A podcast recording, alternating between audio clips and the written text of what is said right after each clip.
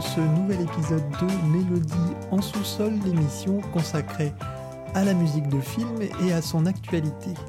L'actualité aujourd'hui, c'est Les animaux fantastiques, les crimes de Grindelwald, le euh, dernier épisode tiré de la saga, euh, enfin de l'univers Harry Potter. Et pour m'accompagner aujourd'hui, on retrouve Adrien qu'on n'avait pas entendu depuis longtemps sur l'émission. Salut Adrien. Salut Vous connaissez le principe de l'émission, nous, les mélodies en sous-sol est divisée en trois parties. Nous attaquerons donc par les animaux fantastiques, hein, ce sera l'essentiel de notre émission. Nous vous proposerons ensuite quelques recommandations autour de ce film. Et puis enfin, nous vous parlerons de l'actualité, d'autres compositeurs qui font l'actualité. Et euh, cette semaine, ce sera un petit peu anxiogène, hein, je vous préviens tout de suite, avec deux morceaux euh, qui sont très intéressants, tirés de The Girl in the Spider's Web, le nouvel opus de la saga Millennium avec euh, comme compositeur Roque Bagnos. Et puis, je vous parlerai également de Suspiria, le remake du grand film de Dario Argento, avec à la musique cette fois Tom York. Mais tout de suite, c'est Les Animaux Fantastiques. Les Animaux Fantastiques, les crimes de Grindelwald, le nouvel opus donc de la saga, euh, enfin de l'univers Harry Potter, avec de nouveau David Yates à la réalisation. Et eh bien figurez-vous que j'ai regardé, David Yates euh, était euh, sur Harry Potter et l'Ordre du Phénix, et depuis ce film-là, ben ça fait six films euh, qu'on a David Yates à la réalisation, donc ça commence à faire beaucoup. Et également, à la baguette, cette fois, c'est James Newton Howard. Enfin, il retrouve James Newton Howard puisque James Newton Howard avait composé aussi le premier épisode euh, de cette nouvelle saga, Les Animaux Fantastiques. Le film reprend la suite du premier épisode. On retrouve euh, Grindelwald qui euh, arrive à s'échapper et qui part en direction de Paris. Toute l'action va se dérouler d'ailleurs, enfin une grande partie de l'action va se dérouler dans notre chère capitale. Et bah, ce sera l'occasion également de retrouver les personnages de Newt et de Tina et de Jacob aussi, de Queenie, enfin toute une jolie bande pour ces animaux fantastiques. Je vous propose d'écouter le premier extrait de cette euh, bande originale, Newt and Jacob Pack for Paris.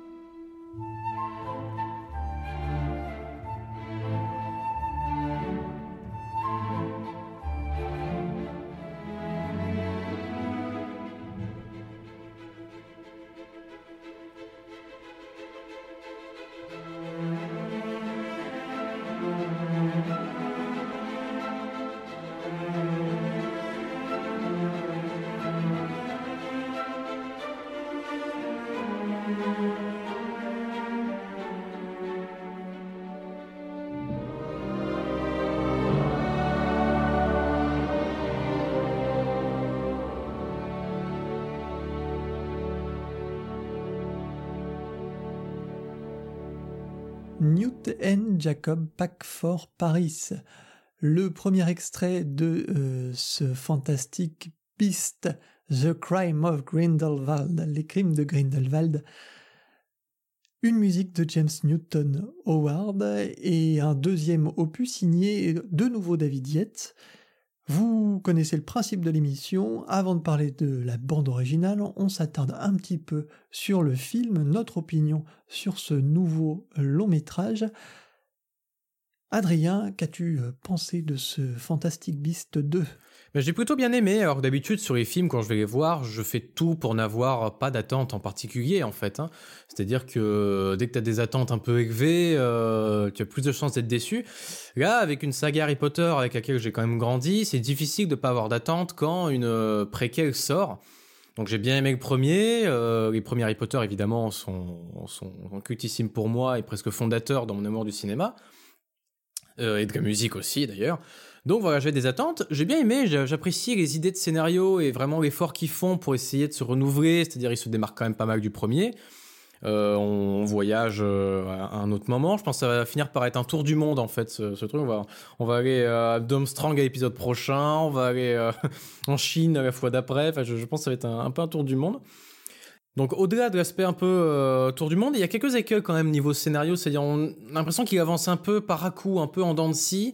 Euh, peut-être je sais pas au niveau du montage, il y a eu quelques scènes coupées, quelques quelques explications qui nous manquent, mais bon c'est pas des c'est pas des incohérences structurelles hein, comme on peut qui, qui, remettent en cause le scénario, c'est vraiment des, incohérences de surface. Donc Visuellement, euh, voilà, j'ai rien à dire. C'est de plus en plus impeccable. Il n'y a pas trop de, de déferlantes, euh, tape à l'œil euh, ou poudre aux yeux. Les, acteurs que je trouve impeccables, Jude Law, Dumbledore, il, il, est juste parfait. Eddie Redmayne, moi je reste, fan, etc. Bon, moi le seul point faible, franchement, que je pourrais trouver au film, c'est au-delà de, de, de, son rythme qui effectivement est un petit peu bâtard c'est le mixage de la musique qui est un peu une version extrémisée du premier épisode des Animaux Fantastiques où euh, en fait ce qu'on entendait le mieux dans le film c'était le moins bon de ce que euh, James Newton Howard avait composé. Et j'ai l'impression, à part quelques scènes où pour le coup on a une belle, euh, une belle patte qui est donnée à l'image, notamment les scènes à Poudlard, on va avoir l'occasion d'y revenir dans, dans, cette émission. Euh, j'ai l'impression que le mixage ne rend pas honneur au travail de Newton Howard et surtout n'a pas cherché euh, à vraiment créer un héritage avec, euh, avec les premiers d'un point de vue qualité. On cherche un héritage vraiment pour le fan service, pour certains petits aspects, euh, donc des codes, hein, typiquement certaines sonorités pétillantes, certains thèmes, etc. Mais ça reste superficiel par rapport à ce qu'un Harry Potter peut proposer, et on a eu huit films pour s'en rendre compte, entre John Williams, Patrick Doyle, Nicolas Hooper et Alexandre Desplat. Euh, eh ben écoute, de mon côté, moi je suis pas complètement convaincu hein, par ce Fantastic Beast 2. Euh, je lui trouve quand même des gros défauts et le principal, moi, je trouve défaut à, ce film, c'est David Yates en fait, parce que. Eh oui, je comprends. Euh, comme je le dis euh, un peu en introduction hein, de, ce, de, de, de, notre émission, ça fait la sixième fois déjà qu'on retrouve David Yates, hein, donc il a vraiment pris, il a, vraiment fait main basse hein, sur l'univers, l'univers Harry Potter. Donc on a quand même eu le temps de voir s'installer une patte. Il a vraiment, enfin une patte entre guillemets, puisque euh, ça aussi, c'est un de ses défauts. Euh, mais en tout cas, une vision. Euh, et, cette vision-là, moi, c'est pas forcément la vision que je préfère. Et ça fait déjà six films que je me la, que je me la tape, entre guillemets qui une vision un peu sombre, je trouve, et un peu, euh, un peu triste euh, finalement de cet univers qui devrait être quand même un univers magique. Alors, certes, on a euh, toutes les, il y a quand même des choses visuellement qui sont très très réussies. Moi, j'ai beaucoup aimé le passage à Paris dans cette, dans ce, sorte de cours des miracles au milieu, enfin au, au, début du film où on va découvrir Nagini notamment. Mais je trouve que sur le chemin, je trouve que David Yates a perdu euh, un peu la magie de ce qu'il faisait, euh, enfin la magie d'Harry Potter en fait. Et alors, le film est sombre. Je trouve qu'au niveau de la réalisation, euh, il n'y a pas forcément de choses très transcendantes. C'est assez, c'est assez efficace, c'est bien fait. Bon, j'ai quelques bémols, je vais y revenir, mais globalement, ça fait le travail, mais c'est jamais extraordinaire. Il n'y a jamais de de, de, moment où on se dit waouh, qu'est-ce que c'est bien fait, comme ça pouvait être le cas quand c'était quand c'était euh, Alfonso Cuarón qui travaillait euh, sur le sur le film. Moi, dans euh, Harry Potter et le prisonnier d'Azkaban notamment, je trouve que c'est c'est vraiment visuellement le plus intéressant. Ensuite, Chris Columbus avait aussi une vision bien à lui, mais là, c'est d'un point de vue réalisateur, je trouve que David Yates manque de personnalité et le film donc manque aussi de personnalité mais euh, ça n'empêche pas le film d'être très très sombre, euh, d'avoir une réalisation parfois euh, chaotique. Hein. Je, trouve que notamment les scènes d'action sont fortement, enfin certaines scènes d'action sont, sont complètement illisibles, notamment la scène d'ouverture. On ne comprend rien à ce qui se passe à l'écran. Ça part dans tous les sens. Euh, il y a des coups de baguette par-ci, des coups de baguette par-là. C'est, c'est vraiment un, montage épileptique qui, qui, est, difficile à supporter. Et puis, euh, et puis ensuite, dans la, structure du film, je trouve qu'il y a des ellipses euh, assez. T'en as parlé un petit peu, Adrien? Oui. Un petit peu, ouais. Mais euh, je trouve qu'il y a des ellipses qui sont quand même euh, assez, euh, assez fréquentes dans, dans, le, dans le scénario, dans la narration. On, se, on passe d'un point A à un point B sans savoir ni comment ni pourquoi. Il y a une scène à la fin dans le caveau, on, ne comprend pas comment ces personnages se retrouvent à cet endroit-là tous au même moment. Ouais, et ouais, là tu pointes un passage intéressant, c'est-à-dire la scène du caveau. Autant qu'il s'y retrouve à cet endroit, qu'il se retrouve à cet endroit, bon voilà mais juste après, il y a la réunion de Grindelwald. Déjà, je comprends pas pourquoi Grindelwald, alors qu'il a demandé euh, à Croyance de se rendre sur place, pourquoi il est pas là en premier? Pourquoi il met trois plombes à arriver et les autres ont le temps d'expliquer, de convaincre? Et je ne comprends pas pourquoi ces personnages qui ont atteint leur but, leur but c'était de retrouver Croyance. Pourquoi ils assistent au truc avec Grindelwald après Mais leur but c'est de se barrer, juste cassez-vous avant qu'il arrive? Donc c'est ce qui me... Et puis en plus, euh, vu le monde qui a à la Réunion, pourquoi personne ne passe? Il n'y a plus personne. on retrouve que c'est nos protagonistes dans la pièce euh, avant d'arriver euh, à ce, cette sorte d'arène où se tient la Réunion. Enfin bon, c'est ça n'a vraiment ni queue ni tête. On, sait, la scène est, vraiment mal faite. Je trouve que il y a aussi la scène de la bibliothèque, enfin de la bibliothèque, de, des archives, du, du, ministère de la magie euh, qui alors là encore, c'est intéressant, il y a des parties intéressantes, euh, visuellement il y a des choses intéressantes, il y a des idées intéressantes, mais euh, globalement la scène aussi est illogique, on, se retrouve avec cette sorte de bigote à l'entrée qui, qui, les qui les autorise à rentrer, on ne sait pas comment, on ne sait pas pourquoi. au-dessus, on voit que l'État arrive aussi, elle se retrouve au-dessus de la bibliothèque, enfin de ces, de ces archives, euh, on sait pareil ni comment ni pourquoi et pourquoi il y a deux entrées. Enfin bon, bref, c'est c'est un bazar pas possible. Ça, ça manque quand même d'une lisibilité sur l'ensemble et, d'une logique. Alors ça beau être la magie, mais la magie a un peu un peu bon dos parfois. ça n'empêche pas le film d'avoir de nombreuses qualités, je trouve euh, aussi, hein, parce que c'est pas qu'un euh, qu'un film bourré de défauts. Non, il y a des défauts, il y a des qualités. Ça fait un film très moyen. Mais euh, parmi les qualités, moi, comme tu l'as noté, le casting, je trouve qui est vraiment euh, remarquable. Je trouve que j'avais un peu peur, moi, de Johnny Depp en Grindelwald, surtout euh, à, la fin des Fantastiques Beasts, le, premier, premier opus. Ça va partir en ça va partir en cacahuète. On va avoir un Jack Sparrow bis, hein. parce qu'il est un peu en roue libre quand même ces derniers temps, Johnny Depp.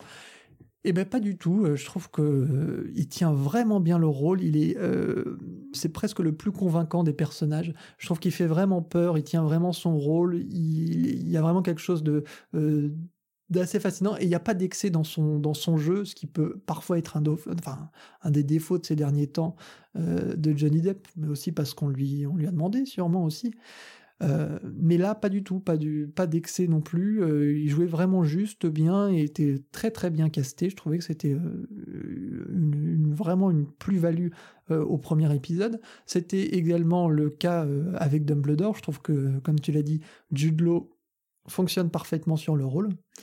et puis ben, ensuite, comme euh, je vous avais dit, hein, l'autre gros point fort de ce film, c'est euh, sa richesse, hein, c'est la, richesse de l'univers finalement, euh, qui arrive à se renouveler, qui arrive à proposer d'autres choses, d'autres pistes très, très identitaires, très portées sur la Seconde Guerre mondiale, sur le racisme, sur le, la crise d'identité finalement qu'a connue, enfin la, crise, le, rejet qu'a connu l'Europe euh, pendant cette, euh, pendant cette période euh, post, post 39. Pour tout ça, c'est très intéressant, mais ça donne au final, je trouve, un film qui manque encore une fois aussi de véritablement d'une direction artistique, d'un réalisateur, d'une poigne, d'une marque de fabrique. et je trouve que David Yates, pour ça, et peut-être un peu, un peu léger. Enfin bon, bah c'est, c'est, c'est, ça reste quand même un film euh, divertissant, ça on peut pas lui enlever, je pense. Ce serait, ce serait euh, un mauvais procès à lui faire. Et je vous propose d'écouter tout de suite euh, un deuxième extrait de ces animaux fantastiques et puis d'aborder ce qui nous intéresse dans notre émission, la bande originale.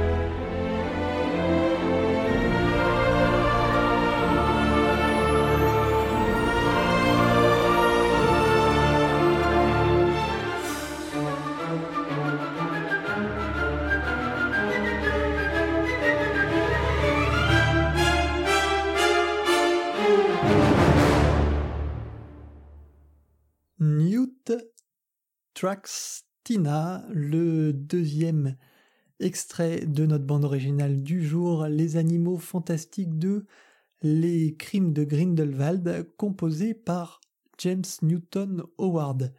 James Newton Howard qui retrouve donc euh, David Yates après un premier épisode qui musicalement avait été euh, concluant et qui nous emmenait aussi euh, dans cet univers un petit peu, un jazzy de, du New York des années 30. C'était, intéressant. Il y avait différentes pistes qui étaient abordées par Howard. Il y avait un ragtime aussi, je crois, à la fin de l'album, de l'édition de luxe, puisqu'il y avait eu deux éditions. Mais euh, cette fois, c'est un autre, euh, un autre, un autre univers aussi euh, qui rentre. Il y a Paris, il y a forcément tout son imaginaire, et, et donc on va, on va vous parler bien sûr de cette bande originale, ce deuxième épisode. Alors, Adrien, qu'as-tu pensé toi de ce Fantastic Beast 2 et de, du travail de James Newton Howard sur, sur, sur ce deuxième épisode est-ce que déjà tu avais bien aimé le, premier opus? Eh oui, je suis embêté. Je suis embêté parce que j'ai bien aimé le premier opus justement et euh, regrettais le fait que dans le film, ce que l'on entend le plus soit le moins bon. Que euh, Newton Noir décomposé, bah, de par respect qu'il y ait des charges aussi, et de par certains de ces petits défauts qu'on va évoquer, notamment une certaine naïveté dans la manière dont il développe son discours, qui n'est pas présente dans Harry Potter normalement. C'est-à-dire que même lorsque l'on arbore un discours qui est enfantin, qui est, qui est jovial et, enthousiaste, jamais euh, Williams ne tombe dans la naïveté, et même Nicolas Souper euh, n'y tombe pas. Mais avec par exemple des BO qu'il a pu faire sur la planète au trésor ou Dinosaure, euh, Newton Howard, c'est partie intégrante de son style, développe une certaine naïveté lorsqu'il veut toucher à l'enfance et à une certaine innocence. Donc c'est l'un des défauts que je pouvais trouver au 1, mais il y avait quand même de bons éléments. Euh, quelques petits thèmes marquants, même si voilà, pour moi le gros point faible de Newton Howard c'est le thème, la gestion des, gestion mélodique en fait euh, euh, et, des, et des motifs. Et là je suis embêté parce qu'avec ce 2, j'ai l'impression de trouver une version un peu exagérée des défauts du premier. C'est-à-dire les défauts s'empirent et les qualités ne sont pas pour autant plus présentes. Euh, déjà, pour tous ceux qui voudraient avoir une version euh, fidèle en fait de la, musique, écoutez absolument l'album. Si vous allez voir le film, j'ai commencé par le film, je suis sorti par en m'arrachant les cheveux, mais presque euh, dans le film, à part à part deux trois scènes et quelques points de synchro qui fonctionnent très bien au début, avec notamment les sonorités pillantes, pétillantes, qui exploitent très bien. C'est-à-dire le Celesta, le Glockenspiel, les cymbales en roulement, les violons dans l'aigu et surtout la harpe. Euh, dans l'aigu qui, qui, donne vraiment l'effet d'un claquement lorsqu'on fait euh, vraiment claquer les cordes, elles sont très tendues. Euh, voilà, ça c'est typiquement le genre de défaut dans lequel on pourrait tomber facilement de surexploiter ses sonorités ou mal les utiliser. Ce n'est pas son cas. Newton Howard utilise toujours très bien ses sonorités et lorsqu'elles arrivent, elles font vraiment plaisir et ne sont pas là pour que pour du fan service. Elles, elles ont vraiment voilà une une teinte particulière qui est Harry Potter qui est respectée. Ça c'est très bien. Mais par contre, euh, à part ces quelques scènes et ces quelques points de synchro, c'est on a l'impression d'avoir d'avoir du remplissage. Et il y a un effet pour moi dans cette BO de dilution des bonnes idées qui est euh, extrêmement frustrant. C'est comme avoir une goutte de sirop dans euh, dans 10 litres d'eau du robinet, quoi. Donc c'est extrêmement dommage. Parce que ce qui caractérise Harry Potter, c'est en plus de l'omniprésence de la musique, c'est de sa constance dans la qualité. Euh, les quatre premières BO d'Harry Potter, donc les trois premières de Williams et celles de Patrick Doyle, sont, sont très constantes dans leur qualité, elles sont excellentes. Celle de Nicolas Souper, c'est plus discutable, mais il y a de très bons morceaux. Le mixage est quand même là pour faire, euh, pour honorer la musique. Les BO du 7 et 8 sont un petit peu plus, un peu plus discutables, mais il y a quand même des morceaux qui sont, qui sont prégnants. Là, dans le 1 et 2, on, le mixage de la musique ne la met clairement pas en valeur, et c'est dommage, non seulement pour euh, la musique et notre plaisir à l'écoute, mais c'est dommage pour le film lui-même. Et c'est là, euh, c'est là où c'est vraiment dommageable parce que il y a des scènes qui perdent en potentiel à cause de ça. Chez des gens qui n'auraient peut-être pas remarqué la musique de manière consciente, mais euh, qu'elle aurait marqué. Quand on arrive à Poudlard au milieu du film, on a une reprise du thème de Williams, et là, franchement, ce thème écrase tout ce qu'on a pu entendre juste avant ce thème a une telle puissance que on, est immédiatement transporté en quelques notes. Alors c'est aussi l'effet d'un thème qui est culte et qui rappelle des souvenirs préétablis. Donc euh, un nouveau morceau, même s'il avait été aussi bien composé, n'aurait peut-être pas fait aussi bien. Mais voilà, ça, montre bien l'écart qu'il y a entre les deux compositions. Et, euh, c'est assez dommage parce que euh, Newton Howard, voilà, on, le disait en off tout à l'heure, c'est pas un manche, c'est quand même un très très bon compositeur. Il connaît son sujet, etc. Mais euh, pour moi, on est un peu tiraillé entre le cahier des charges qui lui demande certains élans bourrins, notamment lorsque Grindelwald apparaît, on a droit à des pulsations aux grosses caisses complètement, complètement sorties de l'espace. Pourquoi?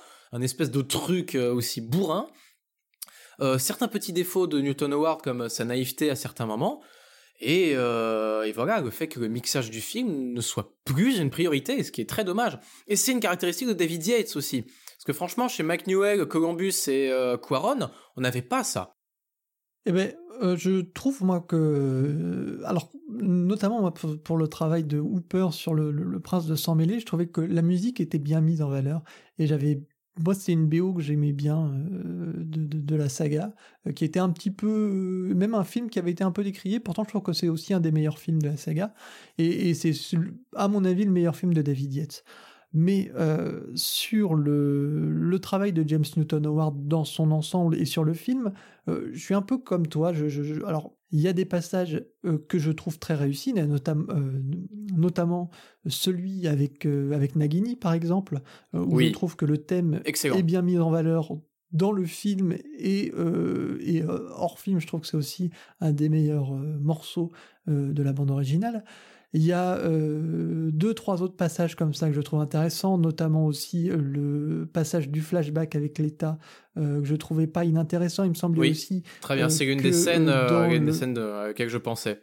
Il y a deux, trois scènes intéressantes de synchronisation, justement, quand on est à Poudlard, donc il inclut ce flashback de l'État.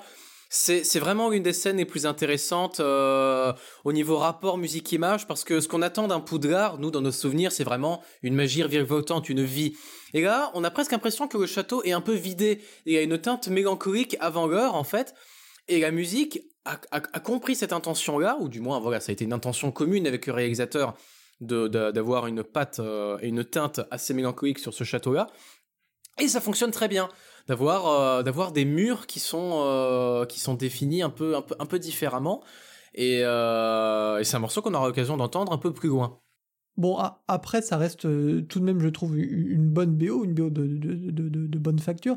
Il y a aussi un point euh, que tu as soulevé, que je voulais aussi soulever. Hein. C'est vrai que euh, la citation forcément du thème de Williams culte dans, le, dans, la, dans le film a tendance à éclipser un peu le reste. C'est-à-dire que dès qu'on l'entend, on se dit « Ah, enfin, quoi. Enfin, il y a quelque chose qui qui vraiment nous transcende et c'est c'est vraiment assez assez criant je trouve dans, dans, ce passage là complètement. Il y a peut-être aussi euh, quelque chose de, du, du mixage. C'est vrai que la musique est peut-être euh, sous euh, enfin est, mal traitée mal exploitée. Mais mais pourtant c'est pas dénué d'intérêt. Il y a des il y a des bonnes idées mais c'est un peu noyé. Alors moi j'ai vraiment eu beaucoup de mal avec la scène d'ouverture. Euh, je trouve même que euh, dans l'action, euh, alors je me dis pour composer là-dessus, quel enfer ça doit être parce que vraiment la scène de, c'est pas un cadeau hein. quand on, on vous donne ça à composer pour un compositeur une scène aussi mal aussi mal foutu et aussi mal euh, chiadé, je pense que ça doit être vraiment la tannée pour un compositeur de d'essayer de, de, synchroniser un peu euh, et de trouver une, une, une, conduite, une ligne. Et il s'en sort pas si mal. Un morceau. Il s'en sort pas si mal parce que, euh, parce que franchement, dans, dans les scènes d'action, alors moi je trouve que les scènes d'action c'est presque pire de la BO. Euh, filmiquement, je sais, je pense pas parce que c'est quand même globalement bien je veux dire, les événements qui s'y passent sont pertinents. Après, c'est plus ou moins bien réalisé, effectivement. Il y a des scènes qui sont illisibles. Mais musicalement, on sent qu'il y a un cahier des charges, par exemple. Il y a vraiment à trois reprises où la musique est d'un pompeux comme pas possible. La scène d'ouverture, la scène de fin effectivement dans le, dans le cimetière et au milieu la scène où euh, l'obscurus jaillit de croyances euh, euh, alors que euh, alors que alors que euh, il se trouve au sommet de l'immeuble donc il y a toute une scène avec Obscurus. Il te jaillit les cœurs les percussions c'est n'importe quoi. Mais ça, ça, tranche tellement avec le reste qu'on sent que c'est cahier des charges. On sent que JNH serait pas serait pas forcément allé par là. Et pour la toute première scène donc d'ouverture je dis qu'il s'en sort bien parce que il y a vraiment euh, il y a un jeu presque Star Wars et Star Trek Into Darkness quand Grindelwald commence à apparaître il y a les trompettes qui sont dans, qui forment une espèce de contrepoint à Shostakovich, qui, qui, qui, sonne très, euh, très, euh, très, presque Star Wars en fait. C'est assez, c'est assez marrant. Et, et, et, il s'en sort pas si mal. Alors sur le moment, c'est vrai que ça, ça, choque un peu. On se dit, qu'est-ce que je suis en train de regarder Mais euh, mais il, il, s'en sort pas mal. Et puis de toute façon, oui, au niveau sonore, euh, euh, il y a il y a y a l'effet de carioc, des chevaux. ils sont un peu dans la flotte. Donc même au niveau sonore, pour que la musique arrive à y trouver une place, c'est pas évident non plus. mais mais voilà, forcément, ce n'est pas une scène qui permet un travail de de précision aussi important que ce qu'ont pu faire les autres compositeurs et que et que ceux ils ont eu droit en fait plus tôt.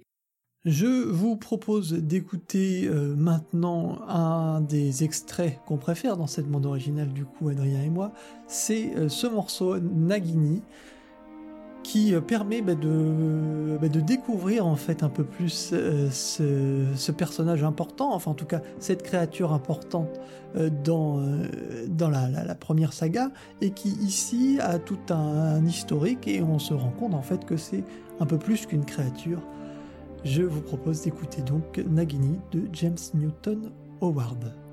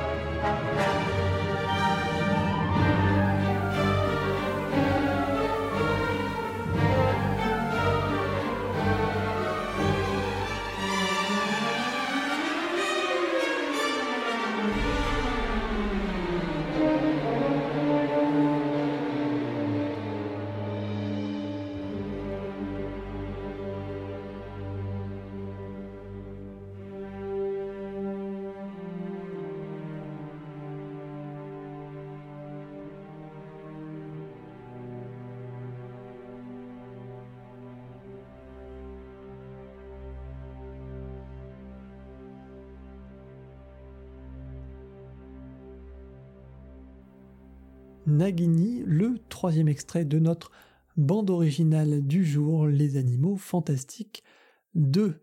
Euh, une bande, enfin un morceau euh, qui permet de mettre euh, autre chose en avant, un autre aspect du travail de, Newton Howard, et c'est sûrement un des morceaux les plus intéressants. Euh, Adrien, tu vas nous, dire pourquoi peut-être? Eh bien, je suis bien d'accord. Je trouve que c'est un des morceaux les plus intéressants parce que nous avons à peu près deux parties qui se, ouais, ou même euh, même trois, on va dire. On a tout début qui est dans le plus pur style GNH, c'est-à-dire dramatique et plombant. Euh, un binaire marqué par des pistes de contrebasse, donc des vraiment des petites pulsations, des timbales parce que voilà, on y va, et une mélodie vraiment très plombante, contrebasse, vraiment dans les sous-sols de dans les sous-sols du grave. Euh, on ne peut plus, euh, on ne peut plus euh, dramatique, six pieds sous terre, qu'on pouvait entendre à peu près dans The Dark Knight. avec Eye for an Eye, au moment où Harvey Dent prend en otage les fils de Gordon, et juste avant que Batman ne dégomme en deux et le défenestre. et on avait vraiment un morceau du plus pur style GNH dans, ce, dans cet esprit-là, très funèbre et dramatique, et qui, dans ce film euh, Animaux Fantastiques 2, permet voilà, d'introduire le personnage de Nagini, et donc sa rébellion euh, future, et le fait qu'elle sème le chaos et l'apocalypse. Et ensuite, nous avons une séquence d'action qui voilà qui, qui, qui, fonctionne, hein, elle pas non plus extraordinaire. Et par contre, ce qui est extraordinaire, c'est euh, la fin, juste avant que cela devienne plus calme, c'est les 10 secondes où nous avons vraiment une écriture du style Harry Potter qui est très raffinée c'est-à-dire que nous avons un petit appel des trombones et des trompettes, ensuite un chant des violons et les flûtes et le roulement de cymbales en haut qui crée une espèce de vraiment de résonance dans l'aigu, une texture vraiment mouvante, pendant que les violons euh, et les altos dansent dans le milieu. Ensuite, les violons commencent à monter, les trompettes prennent le relais, et les violons secs commencent à descendre dans le grave. Donc en fait, on a trois voix qui sont en relation l'une l'autre, qui finissent par se réunir, génèrent une autre voix, et ensuite, voilà. On a des dialogues, en fait, qui donnent à la musique une texture très très mouvante, et c'est ça la magie chez Williams. C'est vraiment le mouvement et euh, le dialogue par la confrontation des voix. Et donc cette séquence-là est très très bien euh, composée, ce qui montre que voilà, JNH, il a tout à fait le talent et le potentiel euh, d'écrire quelque chose de, très très bien et de fantastique. Mais la question est de savoir est-ce qu'on lui en a donné la possibilité? Parce que euh, les délais pour écrire sont quasiment de plus en plus courts, euh, les charges sont assez stricts, donc euh, on rejoint cet effet de dilution que j'évoquais tout à l'heure et que Hubert a souligné peu après, qui est d'avoir des superbes idées, des bons procédés d'écriture par moment, mais que à l'échelle de la BO et à l'échelle de certaines scènes, ils soient dilués dans un propos qui soit beaucoup plus terre à terre. Et, et c'est assez frustrant et ce notamment au niveau des thèmes. Paradoxalement, je trouve que euh, ce, beau thème de Nagini, je trouve qu'il met en exergue un des défauts euh, aussi euh, de, l'album. Alors moi, c'est toujours quelque chose auquel je suis attaché, c'est que pour moi, un grand méchant doit avoir un grand thème, ça fait partie des des, des, des, des, choses les plus jouissives quand on aime la musique de film euh, et quand on aime euh, ces grands films d'action euh, avec très très manichéen, avec un bon, un méchant. On aime avoir ce thème du méchant parce que c'est aussi là où on trouve une certaine inventivité, une certaine ironie dans l'écriture. Et là, on, se dit, mais Grindelwald qui a quand même tout un passé, toute une idéologie très toxique, il y a matière quand même euh, il y a matière à écrire. Moi, je pense à Grindelwald, forcément. Je pense, euh, on pense à, Hitler. Hein. le parallèle est assez, assez euh, évident dans le, dans, dans le, dans, l'univers.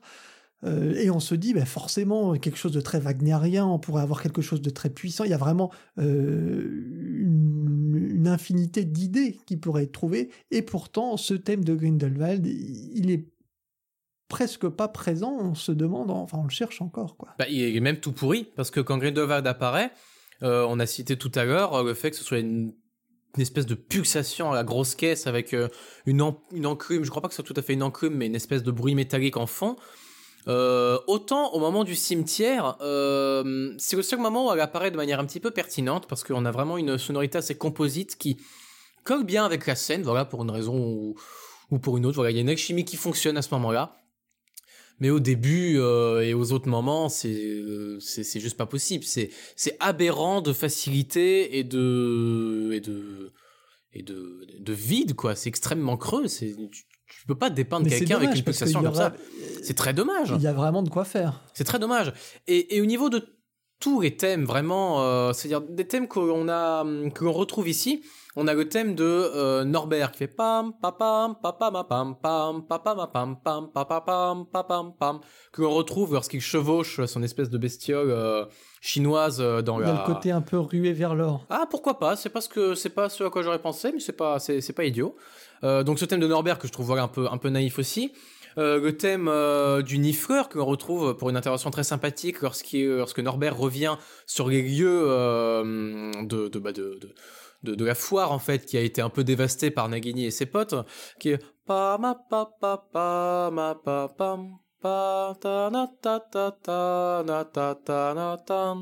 qui est mignon mais qui fonctionne. Euh, le thème euh, Édouard de main d'argent parce que franchement il n'y a pas d'autre terme. Qui est... Alors ça on va y revenir. Ça on va y revenir. Et euh, les thèmes de Dumbledore et de l'État.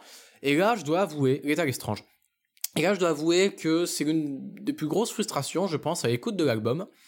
Alors déjà en entendant le film, tu le repères pas ce thème, hein, c'est même pas la peine. Euh, tu peux te concentrer, tu l'entendras peut-être une fois, mais voilà pour le repérer. Et dans l'album, euh, notamment le morceau euh, Queenie Search for Jacob, si je dis pas de conneries, je vérifie ça tout de suite. Ouais, c'est ça, Queenie Searches for Jacob. On entend une variation d'un thème au cœur qui est très très beau. Et donc dans ce morceau Queenie Searches for Jacob, nous avons une très belle utilisation des chœurs avec le thème que je pensais être celui de Dumbledore parce que voilà, il exprime bien cette espèce de d'abnégation, ce calme, cette lucidité et en même temps une blessure profonde qui est en. Donc pour moi, il évoquait tout simplement le premier thème de Dumbledore qu'on entend dans Harry Potter 6 et qu'on aurait dû plus entendre parce que c'est In Noctem, le thème de Dumbledore, euh, qui a été coupé au moment où il a été coupé honteusement au moment où il se fait euh, assassiner. Mais voilà, ce thème de Dumbledore qui, avec ces cœurs-là, exprimait déjà la même chose, qui exprimait voilà cette cette euh, abnégation, ce calme devant la mort en fait, ce, ce, cet apaisement. Et voilà, ce thème, je trouvais qui et en fait, c'est pas le thème de Dumbledore, c'est le thème de l'État. Et là, d'un coup, on descend d'un on descend d'un étage parce que bah, ça devient beaucoup plus classique. C'est-à-dire que l'État n'est pas un personnage qui a autant de passifs que Dumbledore, et du coup, on a du mal à associer ce thème à l'État, et il donne presque l'impression de forcer un peu la main. Donc c'est, assez frustrant de voir que le thème parfait pour Dumbledore a été composé, mais pour un autre personnage. Et il y a eu un autre thème pour Dumbledore que l'on peut entendre dans la BO, puisqu'il y a des versions pour piano de ces thèmes. Et thème de Dumbledore, c'est, une espèce de ressuscité de cheval de guerre euh, en mode britannique. Euh, je pourrais même plus vous chanter, je l'ai un peu oublié, c'est pam pam pam pam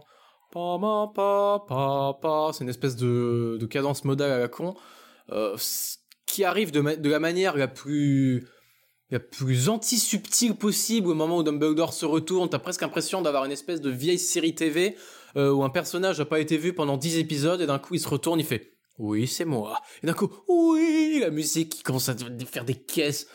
Donc là franchement c'est c'est je pense c'est le pire point de synchro du film des deux films avec un thème qui est c'est même pas un thème, c'est même pas un motif. Je propose moi d'écouter le euh, très joli thème de l'État, l'État's flashback, puis on, continue ensuite de parler de cette bande originale.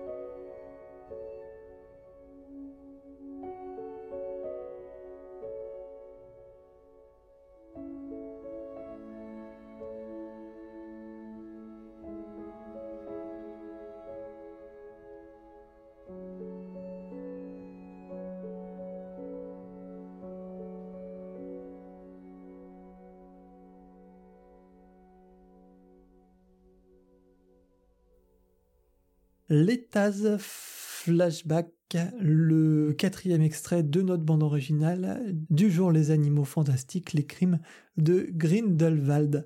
Un très joli thème qui permet de, renouer avec des choses qu'on connaît euh, chez James Newton Howard. Moi, je, euh, trouve notamment son travail euh, sur le, piano à la, à la, toute fin du morceau se rapproche beaucoup de ce qu'il a pu faire, enfin, ce qu'on a pu déjà entendre sur King Kong. King Kong qui est pour moi une des bandes originales les plus importantes chez, chez James Newton Howard. Euh, Adrien, un petit mot peut-être sur ce, ce morceau euh, de, du flashback. Donc tu parlais euh, éventuellement de, de, de, ce thème que tu aurais voulu entendre.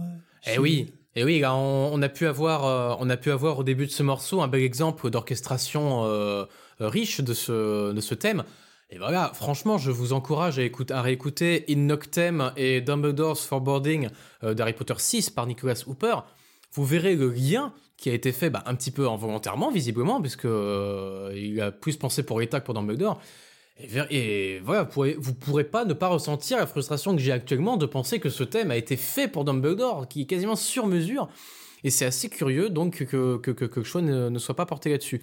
Sinon, euh, voilà, on a un exemple d'un James Newton Howard subtil qui voilà, accompagne la scène avec une, une teinte assez mélancolique et discrète et qui fait partie, voilà, comme je le disais tout à l'heure, d'une des plus réussies euh, scènes du film en termes d'alliage musique-image parce que voilà, on, défait un peu notre vision de Poudlard très, très féerique et très fantastique euh, dans les premiers du moins, hein, parce que c'est vrai que dans le, 6-7, c'est un peu moins la fiesta.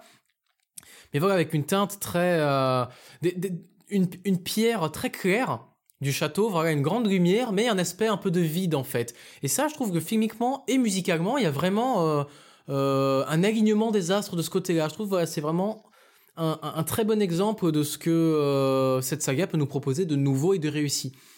voilà, sinon Newton Howard, pour rejoindre cet effet euh, de, dilution des bonnes idées, euh, les bonnes idées sont là, c'est qu'il utilise très très bien les sonorités pétillantes. On a pu entendre au début un exemple de, de crotal mélangé avec, euh, avec un, triangle.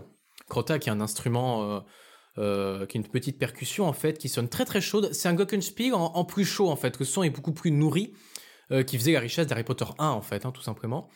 Euh, la harpe dans l'aigu. Euh, voilà, Newton Howard utilise très très bien les harpes, très bien les bassons, très bien les flûtes, comme faisait remarquer euh, Hubert en off.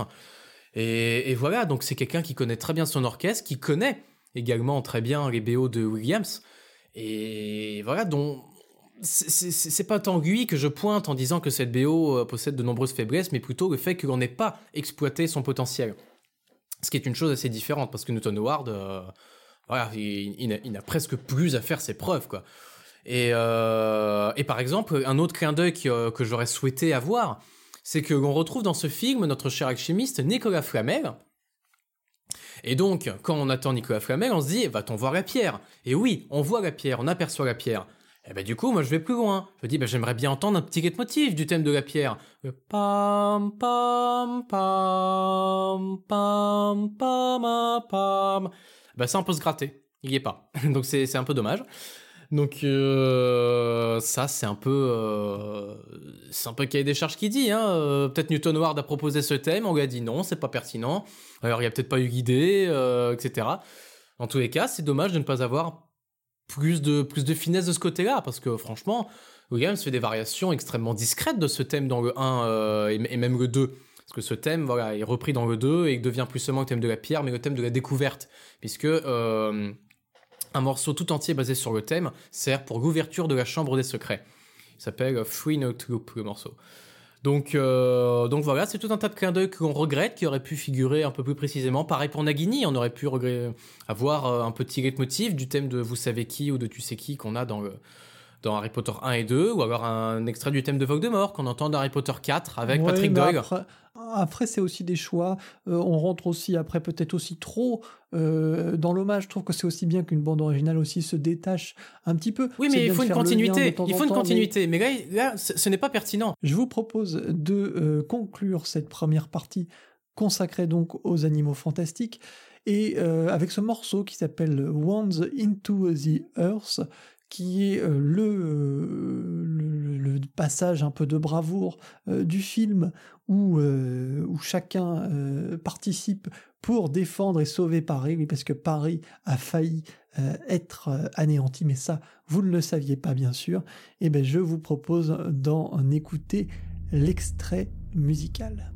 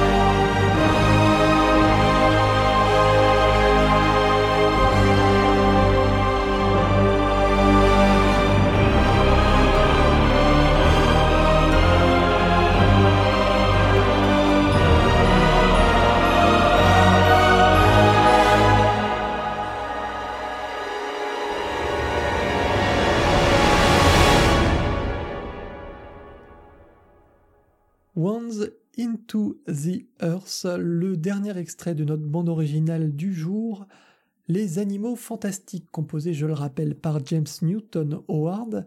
On a pu entendre dans ce morceau euh, un son tout à fait euh, howardien, j'ai envie de dire, euh, avec des combinaisons qu'on retrouve dans plusieurs de, de, de, de ses compositions. Euh, moi, je retrouve certaines choses, notamment de son travail sur Hunger Games, mais, euh, mais ce sera pas la seule, la seule, la seule ressemblance que vous retrouverez. En tout cas, c'est un morceau euh, James Newton Howard. Et euh, Adrien, peut-être un, petit mot sur ce dernier morceau. Moi, je trouve également que le, travail sur les cuivres est, intéressant et apporte aussi une autre, une autre couleur. Bah, la couleur que tu, que tu pointes et que nous pointions pendant qu'on écoutait le morceau, c'est effectivement euh, un peu avant le, grand, le grand outil final. C'est les, trompettes qui sont, qui sont vraiment dans un dans, un petit contrepoint entre trompette, corps, trombone pendant que les chœurs tiennent en fait. Il y a une tenue de corps et de violon pendant que euh, les trompettes euh, chantent un peu au-dessus. Je comprends pas ce que ça fout là, mais bon, pourquoi, pourquoi pas, c'est, c'est, nouveau. Donc film, je trouvais pas que c'est un effet euh, des plus dingues. Mais non, ce que je regrette dans ce morceau, c'est que c'est, ça sonne, hein, mais c'est d'une écriture un petit peu facile dans le sens où JNH exploite toujours les mêmes harmonies qui fait que je ne recherche pas du tout la complexité en soi, que ce soit complexe ou simple, j'en ai rien à péter. Est-ce que c'est beau et est-ce que c'est pertinent, puisqu'on parle de musique de film? Mais le problème est que si jamais c'est toujours les mêmes choses, on est toujours sur la même palette d'émotions et qu'au final, avec une harmonie aussi lisse et aussi consonante que ce qu'il utilise, euh, il est toujours, lorsqu'il fait un crescendo un peu dramatique, il est toujours dans une forme de douce tragédie en fait. Et qui fait que ça peut avoir son effet euh, lorsque on a une tragédie qui est clairement assumée à l'écran, mais que la musique va arborer une certaine douceur dans son harmonie. À ce moment-là, il y a un effet de contre-emploi qui peut très bien suggérer la mort de certains personnages, la, tristesse à venir. Le problème, c'est que s'il fait toujours ça, au final, on perd de son, ça perd de son effet. Et il y a certains moments où la musique pourrait gagner en, expressivité, avec une harmonie peut-être un petit peu plus dissonante, un petit peu plus raffinée, qui, euh, qui augmenterait la tension lors de la scène le moment où on a cette musique-là, vers la fin, on est sur un espèce de crescendo comme ça, mais toujours pas plus de dissonance. C'est le moment où le dragon commence à, à, survoler le cimetière, on est dans un combat, on n'est plus, plus dans le tragique. On est vraiment dans un combat brut et c'est dommage de garder les mêmes, harmonies. On, passe même en majeur, alors c'est dire. Donc c'est dommage de, de ne pas plus raffiner le discours de ce côté-là et au final on a quelque chose qui est assez simpliste en fait et, et, c'est quelque chose dans lequel euh, ne tombaient pas les compositeurs euh, précédents. Même euh, Alexandre Desplat dans les Harry Potter 7 et 8, qui était quand même presque plus sombre, n'arborait pas cette, cette simplicité. Il y avait, oui, une, dynamique qui était beaucoup plus régulière que ce que Williams pouvait développer ou que ce que Patrick Doyle pouvait faire lors de la scène du cimetière dans le 4, mais mais, mais Desplat cherchait, cherchait le raffinement ailleurs, en fait. Il arrivait à suggérer vraiment le tragique par, par d'autres biais, notamment euh, l'orchestration euh, et, euh, et le, jeu, le jeu motivique, en fait, avec une reprise du thème de, de Lily à des moments opportuns. Là, on n'a même pas ça, donc c'est pour moi assez frustrant. Et aussi au niveau du mixage du film, où voilà, ce qu'on entend le mieux de la musique, c'est le moment où les cœurs gueulent, quoi. Et c'est tout ce que demandent les producteurs. Il fait, moi, je veux un fond sonore euh, voilà, de toute façon, on te donne pas forcément le temps pour faire plus. Donc voilà, donc ma frustration, elle vient de là.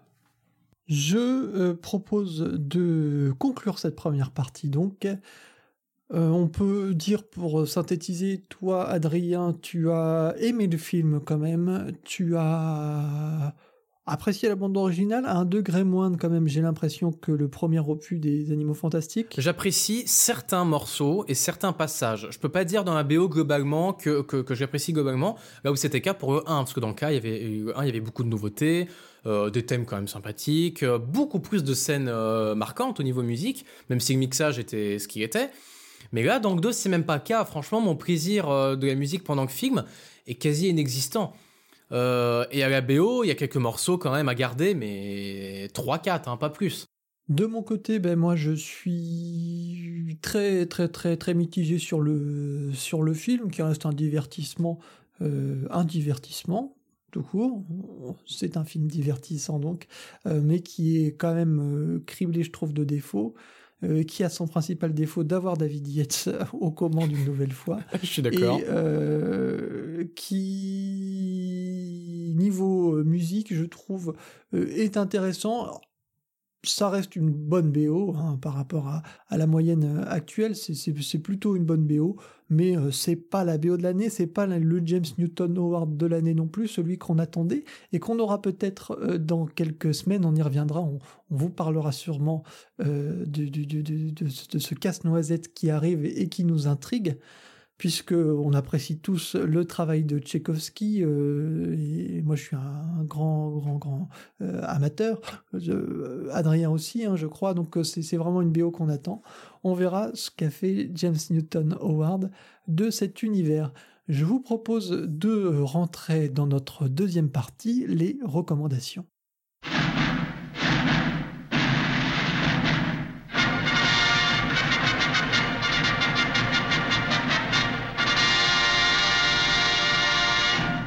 Les recommandations tournent bien sûr autour euh, de Harry Potter, de James Newton Howard aussi un petit peu, et euh, c'est euh, Adrien qui va nous, parler d'abord de sa recommandation, sa recommandation, John Williams, hein, bien sûr, pour changer avec Adrien, et c'est Harry Potter et and the Philosopher's Stones, avec le, le, grand morceau The Quidditch Match, un morceau de 8 belles minutes. Et oui, que je suis sûr qu'on entendra en entier. Et c'est sans aucune originalité que je vous parle d'Harry Potter 1. Mais euh, pour après certaines choses, c'est que euh, pour le grand public, voilà, qui ne connaît pas le thème principal de X-Film mais la force principale de cette BO, c'est qu'elle est d'une richesse incroyable et surtout qu'elle est constante dans sa qualité. Donc c'est avec le morceau Quidditch Match que euh, j'aimerais vraiment pas, pas, pas avoir appris, mais mettre en lumière le fait que euh, tous euh, les morceaux de cette BO sont euh, cultes et très très bien travaillés, très raffinés, que la richesse d'Harry Potter ne réside pas seulement dans ses thèmes, mais aussi dans son orchestration qui a une identité très forte, dans son harmonie qui est qui est euh, très hum, variée, euh, complète et, assez cosmopolite, c'est-à-dire que on, regroupe dans une BO euh, des harmonies de styles complètement différents, que ce soit tonal, donc des périodes classiques romantiques, modal, des périodes modernes, mais aussi atonal parfois, voire polytonal, qui donne voilà un feu d'artifice de couleurs dans la BO. Il y a une pondération de chaque effet, une synchronisation qui est incroyable parce que nous avons un réalisateur qui est Chris Columbus, qui a déjà travaillé avec John Williams pour Maman, j'ai raté l'avion, et qui, euh, qui, voilà, qui connaît John Williams, qui lui fait confiance et qui lui accorde euh, un temps d'écoute dans le film, qui fait que, franchement, un ciné-concert Harry Potter 1 ne serait pas tellement différent que du film en l'état, avec les sons et les dialogues. C'est qu'il y a une, confiance mutuelle, il y a vraiment euh, beaucoup de scènes où Chris Columbus fait Vas-y, Williams, c'est à toi, avec vraiment la musique en avant, où on n'envisage pas la musique sans le film. C'est clairement, à titre personnel, 50% du plaisir d'un Harry Potter 1. Je cite que 1, mais on peut également parler du 2 et du 3. Le 3 avec un Williams qui remet complètement en cause les codes qu'il a instaurés pour le 1 et 2 pour assombrir la saga comme le souhaite Alfonso Cuaron et qu'il y arrive merveilleusement bien. Comme dirait Baptiste s'il était là, il dirait c'est la capacité de Williams à se renouveler dans son propre style. Et, euh, voilà, donc on, peut, on ne peut que rendre hommage à ce que Williams a fait pour, euh, pour Harry Potter 1, à avoir euh, marqué de son empreinte quasiment chaque scène. Il y a plus de 10-15 scènes cultes, etc. Donc pourquoi le Quidditch Match? Parce que c'est le morceau le plus long et que ça sert à gratter du temps d'antenne dans cette émission. Et aussi parce que c'est une merveille de synchronisation de bout en bout. Euh, je pense que dans 8 minutes, on doit avoir une, euh, une bonne trentaine, voire quarantaine de points de synchro qui sont tous pertinents et que ça ne parie en rien à la continuité et à la fluidité de la musique, que les thèmes interviennent tous euh, presque les uns après les autres avec une, fluidité incroyable. Nous allons entendre successivement le thème du Quidditch, le thème de Gryffondor, le thème de Vous savez qui, et évidemment le thème euh, du monde merveilleux d'Harry à la fin alors qu'il réussit à avoir son, petit vif d'or. Donc euh, voilà, c'est parti pour The Quidditch Match.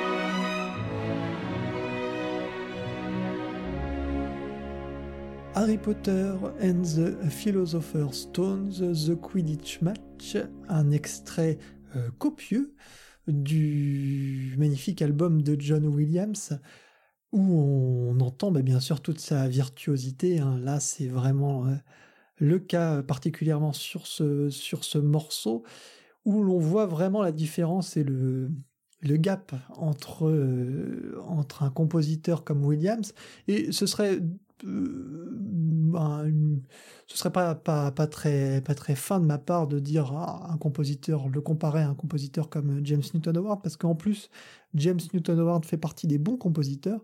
Non, mais euh, par rapport, je dirais, à, à l'ambiance, à ce qu'on écoute actuellement et ce qu'on peut voir, par exemple, sur les scènes d'action, parce que moi, c'est vraiment quelque chose que je regrette, c'est la façon dont on compose l'action, euh, qui est quand même un élément important des blockbusters que, sont Harry Potter, les Animaux Fantastiques ou n'importe quel autre blockbuster, l'action fait partie vraiment euh, de la sève de ces films, de la raison pour laquelle on va voir ces films, et euh, c'est important de musicalement retranscrire euh, ces, de, de, bien retranscrire ces scènes-là. Alors il y a aussi forcément quelque chose qui a rapport avec la lisibilité de l'action, qui est un grand défaut des blockbusters actuels à mes yeux, euh, donc il y a peut-être aussi euh, une corrélation entre la musique et, la composition pour l'action et les scènes d'action en elles-mêmes.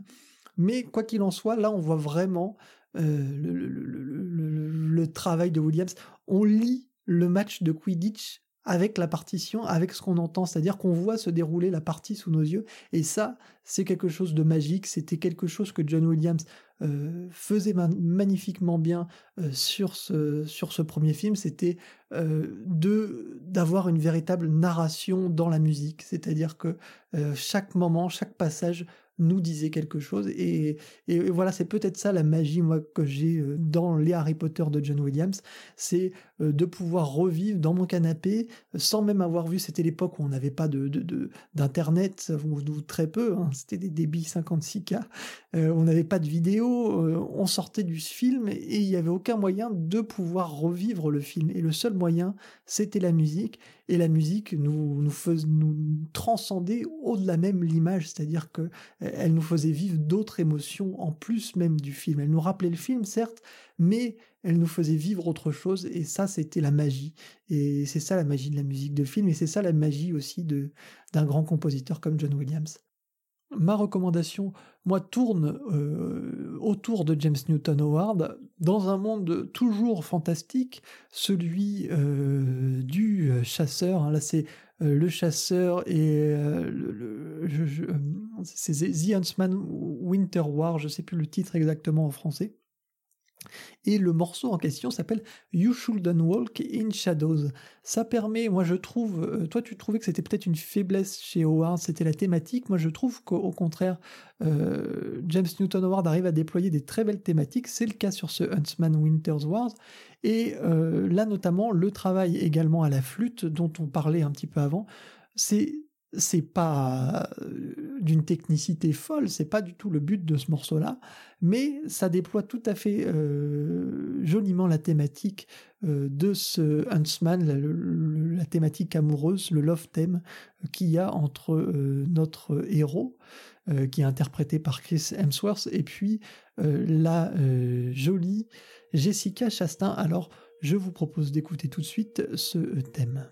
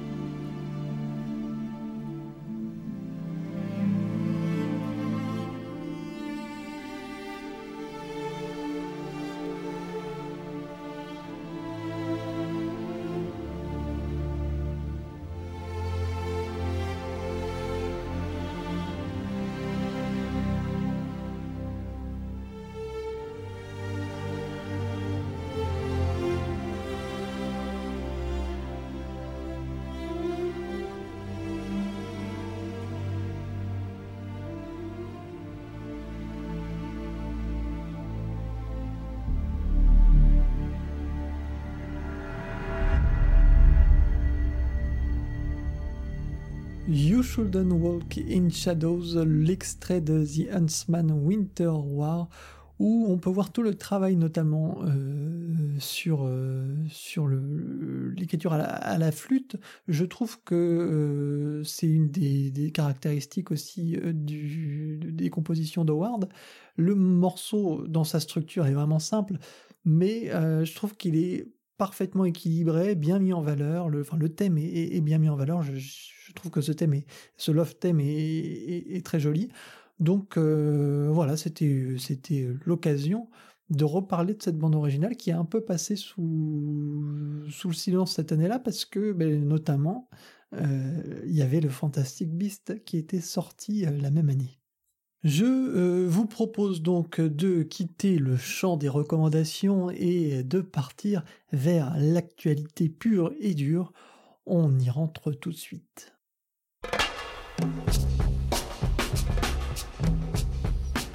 L'actualité, je vous l'avais dit en prélude de l'émission, est un peu euh, anxiogène euh, cette semaine avec deux euh, extraits de deux bandes originales, deux films. Le premier, The Girl in the Spider's Web, et un film de Fede Alvarez avec à la baguette Roque Bagnos. Les deux, le, duo avait travaillé sur Don Breeze, qui était un film que je trouvais vraiment réussi. Et la, composition de Roque Bagnos était, extrêmement intéressante. Euh, son travail sur l'ambiance, sur le, euh, son et sur la, sonorité de Détroit, parce que l'action se passait dans Détroit, tout se jouait là. Et ici, Roque Bagnos travaille de nouveau donc avec Fede Alvarez on retrouve certaines, euh, certaines, certaines manières de, de, de, euh, de, faire, certaines manières d'écrire qui sont euh, communes, je pense, à ce duo, notamment aussi sur les morceaux au piano à la fin de l'album. Mais là, je vous ai euh, passé un morceau justement un peu d'action qui va vitaminer un peu notre, euh, notre émission, Drawbridge Encounter, et qui, vous verrez dans son ensemble, est vraiment intéressant. Le, ça, ça démarre fort, hein, je, vous, je vous préviens tout de suite, mais euh, vraiment écoutez-le jusqu'au bout, c'est un morceau intéressant.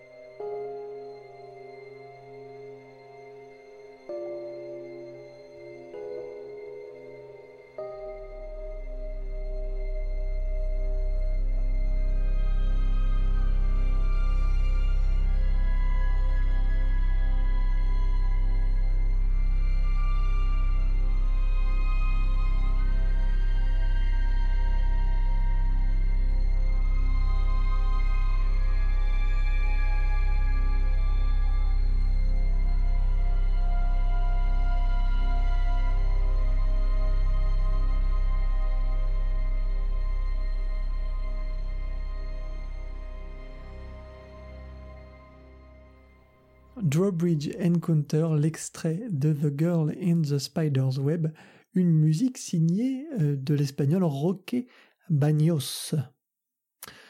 Euh, deuxième extrait de notre euh, actualité, c'est Suspiria, c'est le, le, remake du film de Dario Argento. Et à la musique, on retrouve Tom York qui nous propose un voyage vraiment, euh, vraiment angoissant pour le coup, et très particulier euh, dans l'expérimentation beaucoup, mais il y a vraiment des, choses assez étonnantes dans cette bande originale. J'ai pas vu le film encore de ce, remake, mais euh, je suis pas sûr d'avoir envie de le voir. Ça m'a l'air d'être un petit peu inquiétant toute cette histoire. Alors je vous propose d'écouter en tout cas l'extrait de la bande originale folk.